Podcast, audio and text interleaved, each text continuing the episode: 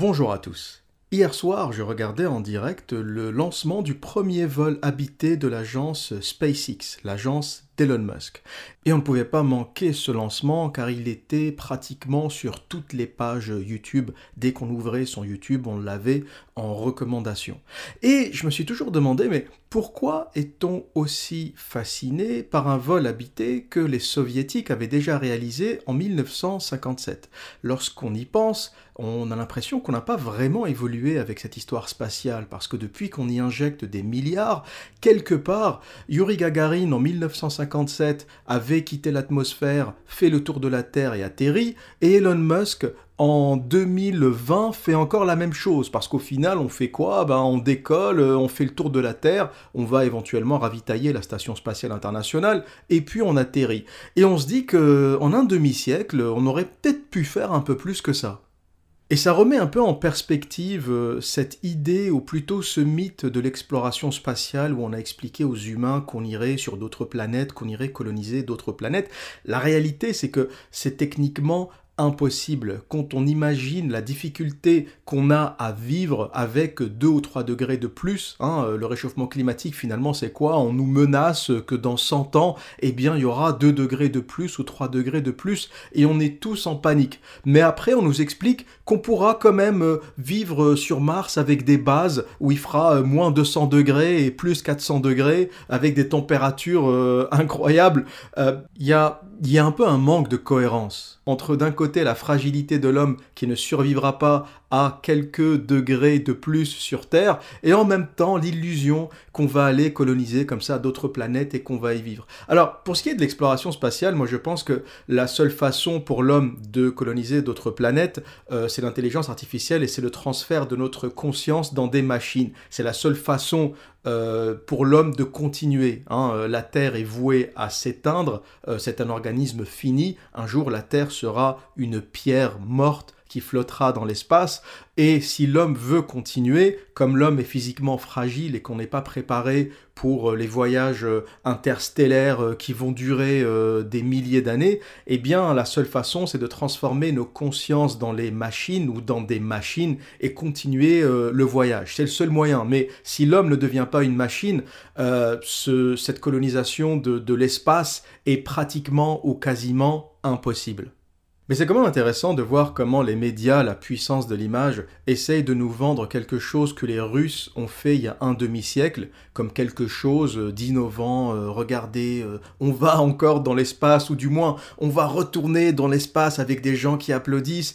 Et lorsqu'on regarde ça d'une perspective historique, les Américains ont toujours été largués par rapport à la conquête spatiale. Lorsqu'on voit que les Soviets ont envoyé le premier satellite, Sputnik 1957, le premier chien dans l'espace, Encore les soviets, 1957, le premier homme dans l'espace, Yuri Gagarin, encore les soviets, 1961, la première station spatiale orbitale, Mir, encore une fois, les soviets, 1986. Et les Américains ont toujours été un peu, euh, un peu à la ramasse par rapport aux Russes, tellement à la ramasse qu'ils ont convoqué, ou plutôt qu'ils ont recruté pour leur programme spatial, Werner von Braun, euh, l'ingénieur nazi qui avait travaillé euh, pour Hitler, qui est le père des missiles V1, V2, et qui a échappé, euh, bien sûr, au tribunal parce que, par son talent, hein, si tu veux, quand tu es doué, eh bien, tu ne, tu ne seras jamais jugé. C'est injuste pour ceux qui ont été condamnés, mais voilà, quand tu es un nazi brillant, tu ne seras jamais jugé. Un peu de gens le savent, tout le monde pense que les nazis ont été jugés au tribunal de Nuremberg. Non, ceux qui ont été jugés euh, et condamnés, c'est les plus incompétents, ceux dont on n'a pas besoin. Mais tous les nazis brillants, les physiciens, les ingénieurs euh, qui avaient un talent, ont tous été rachetés quelque part par les États-Unis. Euh, et c'est la vie, si tu veux. Hein. Si tu dois exécuter quelqu'un, admettons qu'on fasse de toi tu as un ingénieur en physique nucléaire, un médecin et un coach en séduction, si je te dis il faut que tu en choisisses un à exécuter, hein, je te donne 5 secondes, euh, lequel ne sera pas utile pour l'humanité et que tu pourras exécuter. Ingénieur en physique nucléaire, médecin et coach en séduction. Tic-tac, tic-tac, tic-tac, tic-tac. Bon, au bout de 5 secondes, tu as déjà exécuté le coach en séduction. Tu as compris que le mec ne servait à rien. Eh bien, pour Nuremberg, c'était pareil. Hein. T'avais des mecs brillants, t'as le père des missiles V1, V2. Les Américains savaient que sans la technologie allemande, ils ne pourraient jamais faire poids face aux Soviets, face aux Russes. Et eh bien, ils l'ont, euh, ils l'ont intégré à leur équipe et il a commencé à travailler, euh, à développer les futurs lanceurs américains.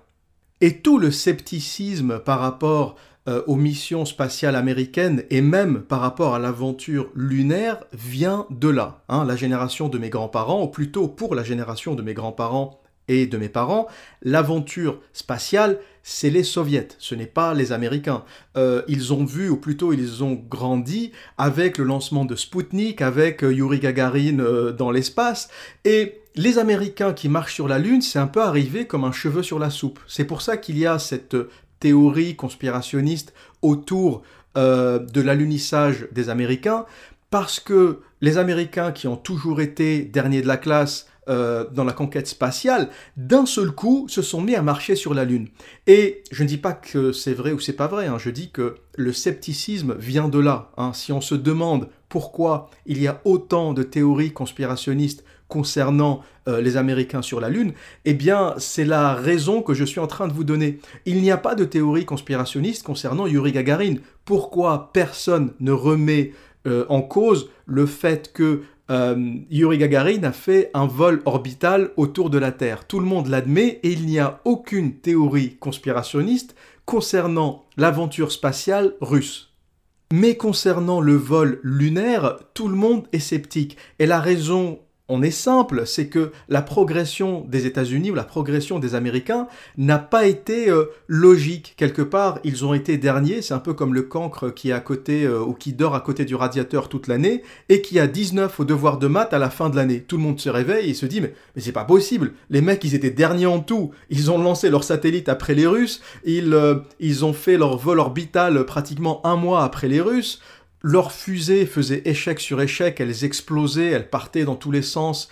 Euh, ils avaient du mal euh, à vraiment fiabiliser euh, leurs leur lanceurs.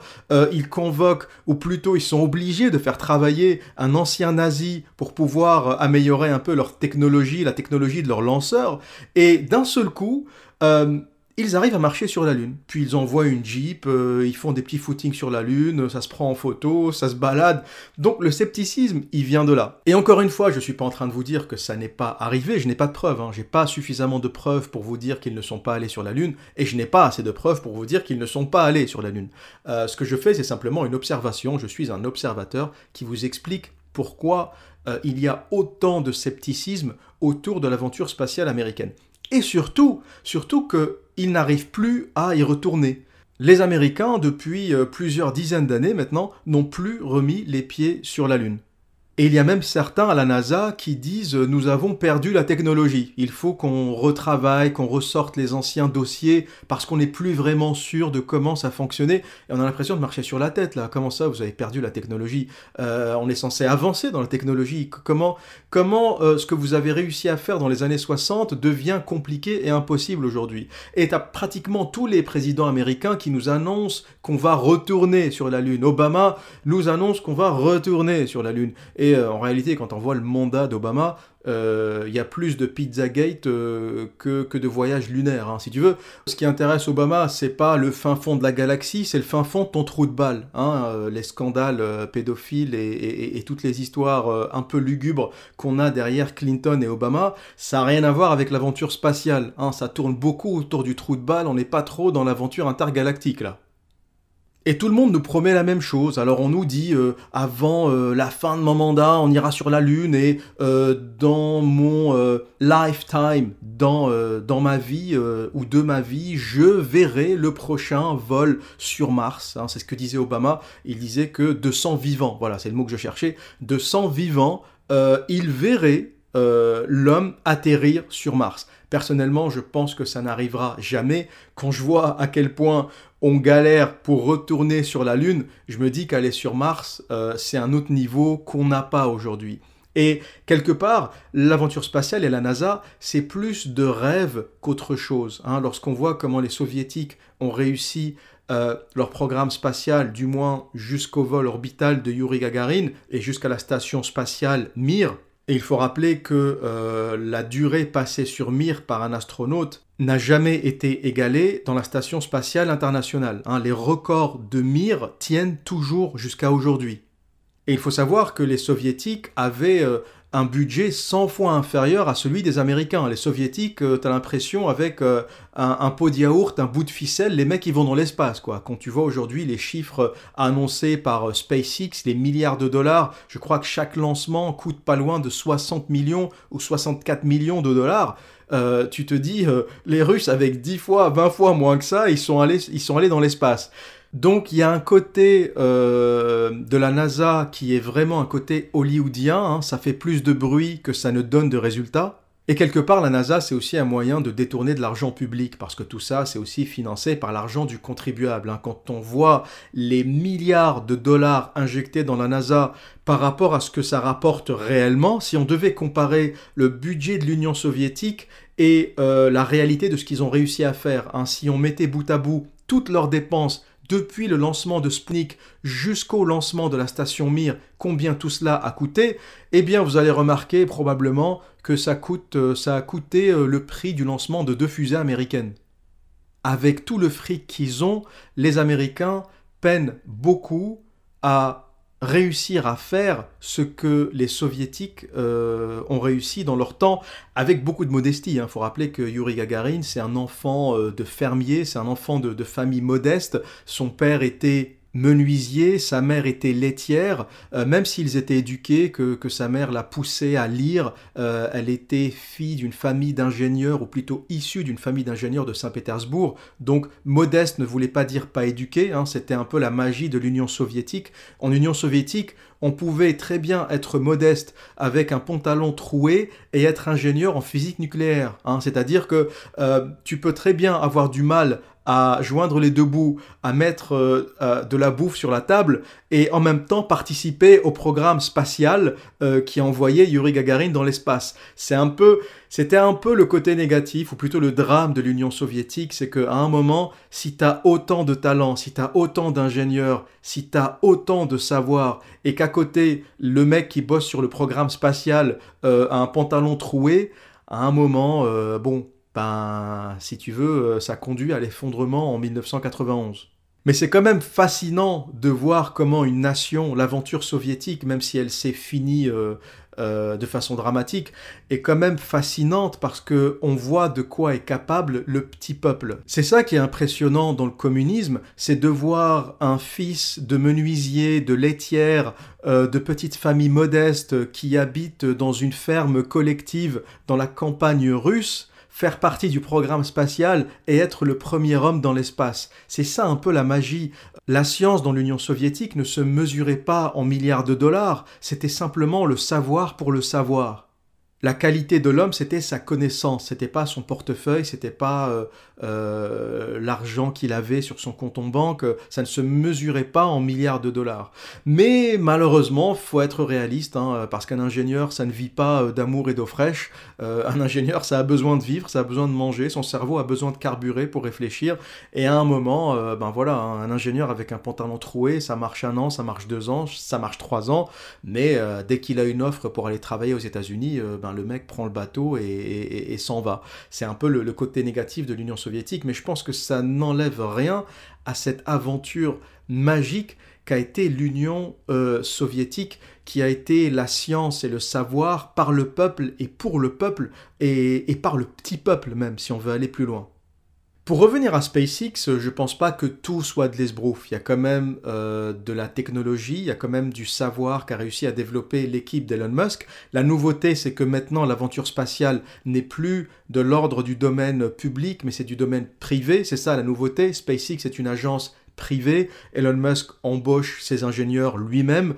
Euh, il gère son entreprise hein, comme une entreprise privée il a réussi à se diversifier parce que les clients de SpaceX, c'est autant euh, les entreprises de télécommunications qui lancent leurs satellites que l'armée, euh, que la NASA pour le ravitaillement de la Station spatiale internationale. Et la nouveauté aussi de SpaceX, c'est les propulseurs récupérables. Il faut savoir que la, fusée euh, ou les fusées Falcon ont des propulseurs qui arrivent, qu'on arrive à récupérer, hein, ceux qui étaient avant perdus comme une vulgaire, qui se perdaient comme de vulgaires missiles, aujourd'hui arrivent de façon très impressionnante à atterrir. Et l'atterrissage des lanceurs de SpaceX est l'un des spectacles les plus impressionnants que, que j'ai pu voir. C'est fascinant de revoir, ou plutôt de voir cette fusée revenir sur Terre et atterrir. C'est quasi magique. Et cette récupération des lanceurs qui avant partaient à la poubelle réduit de 84% le coût de lancement de la prochaine fusée. Parce que forcément, on récupère euh, les étages qui avant partaient complètement à la poubelle. Donc il y a quand même de l'innovation chez SpaceX, il y a quand même du progrès, il y a euh, une volonté de, de passer à l'autre étape ou à une nouvelle étape du programme spatial. Mais ce progrès est très lent, cette évolution est très lente, et c'est vrai que tout ça fait planer le doute sur cette euh, aventure lunaire lorsqu'on voit comment euh, lancer deux bonhommes dans l'espace, chose qu'on avait déjà fait en 1957 avec beaucoup moins de moyens, euh, quand on voit que c'est un événement planétaire, c'est assez étonnant. C'est-à-dire qu'on est aussi impressionné aujourd'hui que l'étaient ceux qui ont vu euh, Yuri Gagarin décoller en 1957. Donc au bout d'un demi-siècle, on considère que c'est à peu près de la même importance. Et c'est ça qui fait planer le doute euh, sur le programme spatial américain, notamment sur la conquête lunaire, c'est de dire aux mecs, écoutez, apparemment vous êtes allé dans l'espace, vous avez emmené une Jeep avec vous, la Jeep lunaire. Et par la même occasion, on a aussi été impressionné quand Elon Musk a envoyé sa Tesla dans l'espace. Hein. Euh, on nous a vendu ça comme un truc formidable, alors qu'à la base, c'est juste une pollution. Hein. Emmener une bagnole et la laisser tourner autour de la Terre, pour moi c'est de la pollution, c'est pas une prouesse technologique sachant qu'ils ont déjà envoyé une Jeep sur la Lune, pas autour de la Terre, mais carrément sur la Lune avec, euh, avec euh, le mec qui conduit, qui fait des petits virages, euh, les, astronautes qui sautent, qui font des petites danses, qui, qui, font des blagues. Et on se dit, c'est pas possible. Vous êtes, comment on peut être aussi à l'aise sur la Lune et comment on peut être aussi stressé au lancement d'une simple fusée? Donc tout ça, ça fait un peu planer le doute sur la technologie américaine et cette éventuelle euh, aventure euh, spatiale euh, sur la Lune. Et ce qui a fait aussi planer le doute, c'est un peu cette histoire avec Stanley Kubrick qui aurait prêté son studio à la NASA pour qu'il puisse faire des images en studio, ou plutôt des photos de l'alunissage en studio. Alors, on peut avoir plusieurs théories derrière tout ça. Ça ne veut pas dire qu'ils n'y sont pas allés. Euh, il se peut que la NASA, parce que l'importance de l'aventure lunaire, c'était vraiment la guerre froide. C'était de montrer aux Russes que les Américains euh, avaient gagné la guerre, avaient gagné la guerre spatiale. Donc, ce vol devait revenir avec des images. Si les Américains étaient sur la Lune et qu'ils n'avaient pas d'images, ça aurait été une catastrophe. C'est comme s'ils n'avaient rien fait en fait. Donc l'une des théories, c'est de dire que les Américains, par précaution, sont allés sur la Lune, euh, mais euh, à cause des températures, des, écarts de température, euh, les pellicules auraient pu ne pas tenir, les, boîtiers des appareils photo ou des caméras auraient pu se déformer, se dilater, se casser, et donc par précaution, ils ont filmé ou ils ont pris des photos sur Terre en studio au cas où ils reviendraient de cette aventure lunaire sans aucune image. Ça ça c'est l'une des théories euh, sous-jacente euh, derrière les contacts de la NASA avec Stanley Kubrick qui sont assez étonnants, qui sont assez surprenants. On ne voit pas pourquoi il y a autant de liens, euh, même s'il y a eu le film Odyssée de l'espace. Hein, c'est pas, c'est pas, ça ne justifie pas qu'un film de cinéma génère autant de liens et autant de mystères euh, autour de cette histoire entre la NASA et Stanley Kubrick, sans parler des différents signes que Stanley Kubrick a éparpillés un peu partout, notamment dans le film The Shining, ce film d'horreur où euh, le gamin se balade dans le couloir avec le t-shirt Apollo 11, qui est la mission spatiale euh, lunaire, et, on voit qu'il y a beaucoup d'obsessions euh, de Stanley Kubrick autour de ce voyage lunaire. Il y a, beaucoup d'ambiguïté, de, doutes qui planent, euh, mais c'est très difficile à prouver. Hein. Euh, les, meilleurs des conspirationnistes ont des, de, vrais, vrais arguments, de vrais arguments, de vraies analyses, et les meilleurs des pros théories officielles ont aussi de vraies analyses. Surtout lorsqu'on voit un peu tous les cafouillages euh, qu'a fait la NASA, tous les cafouillages euh, autour de cette euh, mission. hein. Un article du Télégraphe nous rapporte une histoire qui est vraie, qui est vraie, qui est burlesque, mais qui soulève encore le doute. Vous savez que Neil Armstrong et Buzz Aldrin ont offert une pierre lunaire aux Pays-Bas. Donc le Premier ministre euh, hollandais euh, a reçu euh, de la part des deux astronautes une pierre lunaire en 1969. Eh bien, quelques années plus tard, l'analyse a prouvé que cette pierre lunaire était juste un bout de bois carbonisé et qu'en fait, elle n'avait rien de lunaire. Donc, à la base, si tu as des doutes sur le- l'expérience euh, lunaire, euh, ou si tu as des doutes sur le fait que les Américains aient marché sur la Lune, euh, quand t'entends que, ce, que, ce, que cette fameuse pierre offerte par des astronautes qui ont marché sur la Lune, le premier pas de l'homme sur la Lune, Neil Armstrong, offre au Premier ministre hollandais une pierre qui s'avère être un bout de bois, même si tu crois dur comme fer à, euh, au fait que les Américains aient marché sur la Lune, tu dis mais on se fout de la gueule de qui là? Sérieux les mecs? Sérieux, c'est quoi votre délire? Comment tu peux offrir, euh, dans un événement aussi important, comment tu peux offrir un fake Comment tu peux offrir un, bout de bois carbonisé Sachant qu'officiellement, ils ont ramené des, kilos de, poussière et de, pierres lunaires. Hein. C'est, pas ce qui manque. officiellement, il y en a euh, à ne plus savoir quoi en faire. Donc, euh, tous ces petits trucs mis bout à bout, ça, ça nous interroge, ça nous interroge, même si, euh, voilà, le but de ce podcast, c'est pas d'affirmer quoi que ce soit. hein. Comme je vous le dis, je n'ai pas assez euh, d'évidence. hein. Il se peut que cette pierre soit un cafouillage. hein. Voilà, il y a un truc qui est... qui est- c'est un truc de travers, euh, les mecs ont déconné, j'en sais rien, je sais pas. Euh, mais j'ai pas assez d'éléments pour vous prouver euh, noir sur blanc euh, que l'alunissage euh, est un fake. Je peux simplement vous dire que, que je comprends la suspicion et les doutes de tous ceux qui n'y croient pas. Parce que mis bout à bout, il y a, y a beaucoup d'éléments quand même qui nous, faut, qui nous font douter. Donc voilà ce que j'ai pensé de cette aventure SpaceX euh, quand j'ai vu euh, toutes ces vidéos, c'est presque de la pollution. hein. Dès que j'ouvre ma page euh, YouTube, c'est partout live, SpaceX launch, Falcon, Falcon Heavy launch. J'avais tout ça sur toute, toute, ma, toute ma page et, et je me suis dit, et j'ai vu ces deux astronautes dans, leur, dans, leur, dans leur fusée avant, avant le lancement, mais je me suis dit, mais c'est pas possible, c'est un truc qu'on a vu il y a un demi-siècle, ça. Yuri Gagarin a déjà fait ça. Euh, comment se fait-il qu'un demi-siècle plus tard, les Américains nous font encore chier avec ce genre de truc? C'est bon, les mecs, euh, passez, à autre chose. Il faut, que, il faut que ce lancement devienne banal maintenant. On sait que vous savez faire, on sait que vous avez appris, euh, mais la première image qui m'a traversé l'esprit, euh, je pense à haute voix là, j'ai pensé à haute voix tout au long de ce podcast. Et, le premier truc qui m'est venu à l'esprit, c'est euh, sérieux les mecs, vous êtes censés avoir marché sur la Lune. Comment vous pouvez être impressionné euh, euh, en envoyant euh, deux mecs faire le tour de la Terre? Hein Les Russes ont même envoyé un chien faire le tour de la Terre. Pourquoi, pourquoi vous êtes euh, si impressionné Vous êtes censé être allé sur la Lune, avoir roulé en Jeep sur la Lune. Vous avez fait des galipettes, vous avez dansé, vous avez pris des films sur la Lune, vous avez pris des photos sur la Lune. Mais comment vous pouvez être impressionné par une, euh, par une navette qui fait le tour de la Terre? Et c'est là où je me dis, un jour, un jour, si on découvre que c'était faux, ça va chier pour vous.